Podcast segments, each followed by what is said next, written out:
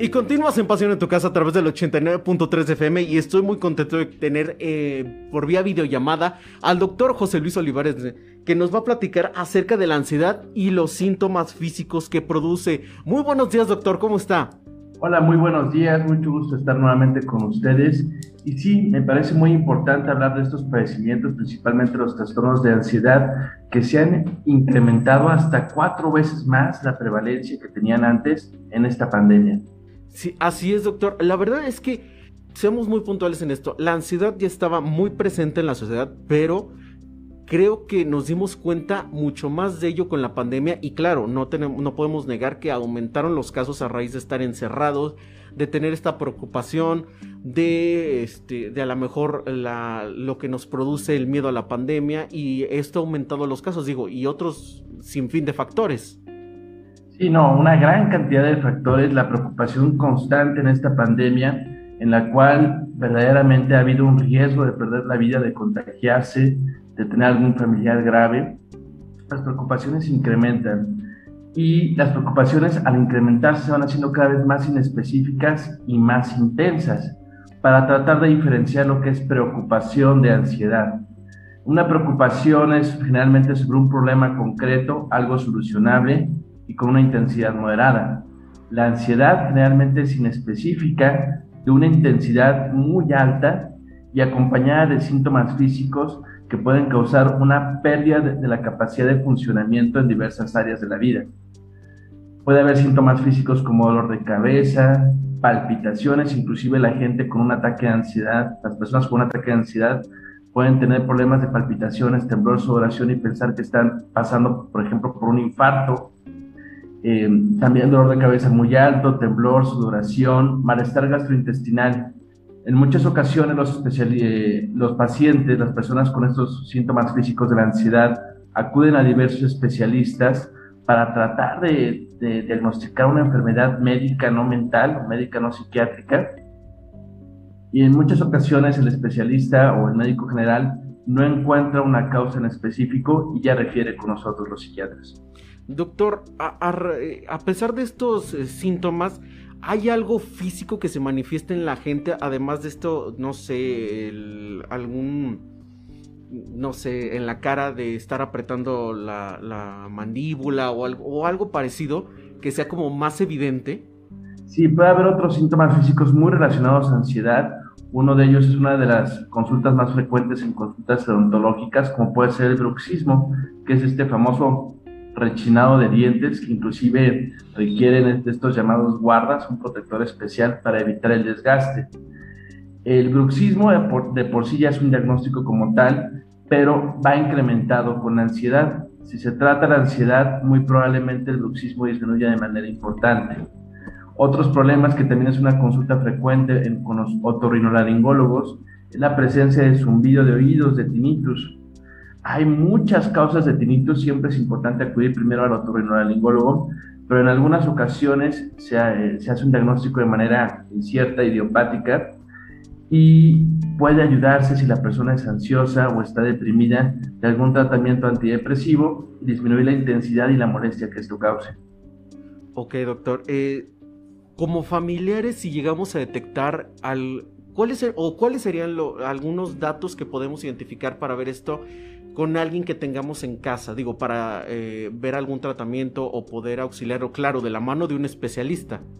Claro, eh, podemos identificar si nuestro ser querido comienza a estar sumamente irritable, que le molesten cosas que antes no le molestaban, que se enoje por cualquier cosa, cambie su personalidad, que tenga insomnio, que deje de dormir, que mencione que no descansa adecuadamente y que se queje constantemente de síntomas físicos que antes no tenía, dolores de cabeza, escalofríos, malestar gastrointestinal importante, eh, se relaciona mucho a la presencia de, algo que también es bien frecuente en la consulta con los gastroenterólogos, que es el síndrome de colon e intestino irritable, si se incrementa la presencia de gastritis, o sea, pirosis, malestar estomacal, muy probablemente en conjunto se trate de un trastorno de ansiedad agregándose a los otros diagnósticos médicos.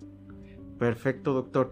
Eh, ¿Cuáles serían las recomendaciones si a lo mejor tenemos algún paciente con que esté diagnosticado? Y repito, diagnosticado no es como que en caso ustedes deban hacerlo, deben estar eh, diagnosticados por un especialista. ¿cuáles son los cuidados que tenemos que tener con, con aquellas personas que ya tienen esta, este trastorno de ansiedad? Eh, bueno, primeramente, si se es familiar de una persona con un trastorno de ansiedad, eh, se les pide mucha empatía y comprensión. La ansiedad eh, no es algo generalmente grave que ponga en peligro la vida, pero sí es algo que cause mucho sufrimiento mental. entonces, si la persona es irritable, si está molesta, si tiene muchas quejas, ser muy comprensivos y esperar que el tratamiento empiece a hacer efecto, que generalmente tarda dos a tres semanas. También tener en cuenta que hay medidas para tratar de disminuir la intensidad si hay alguna crisis de ansiedad, como pueden ser técnicas de relajación mental, la meditación, realizar estiramientos, ejercicio físico, la respiración profunda, puede ayudar mucho. Hay maneras también de prevenir la intensidad de la ansiedad. Cuidarse uno mismo, por ejemplo, dormir lo suficiente. La calidad del sueño es importantísima para prevenir cualquier trastorno mental y más la ansiedad, ocho horas diarias de preferencia con un sueño reparador, hacer actividad física de manera regular, comer de manera saludable y evitar el consumo de sustancias, principalmente las sustancias que son drogas pero son lícitas, tabaco, alcohol y más aún que ya está legalizándose la marihuana, todo eso puede favorecer el incremento de la ansiedad. Limitar también el tiempo a tecnologías como las pantallas, de preferencia eh, suspenderlo dos horas antes de dormir y tratar de mantenerse relajado. Estas medidas preventivas pues, son muy, muy utópicas, ¿no? Es muy difícil llevarlas a cabo. Claro. Una recomendación constante. Doctor, eh, ¿en qué edades es donde más se presenta los casos de ansiedad? Generalmente, eh, bueno, está en todos los grupos de edades, pero en los adultos jóvenes es donde hay más prevalencia. Hasta un 15-12% de las personas presentan algún trastorno de ansiedad en estas edades. En muchas ocasiones pueden pasar más de 10 años con el, eh, presentando los síntomas de ansiedad sin acudir con un especialista en salud mental. Hay mucho tiempo del inicio de la enfermedad a cuando se inicia el tratamiento.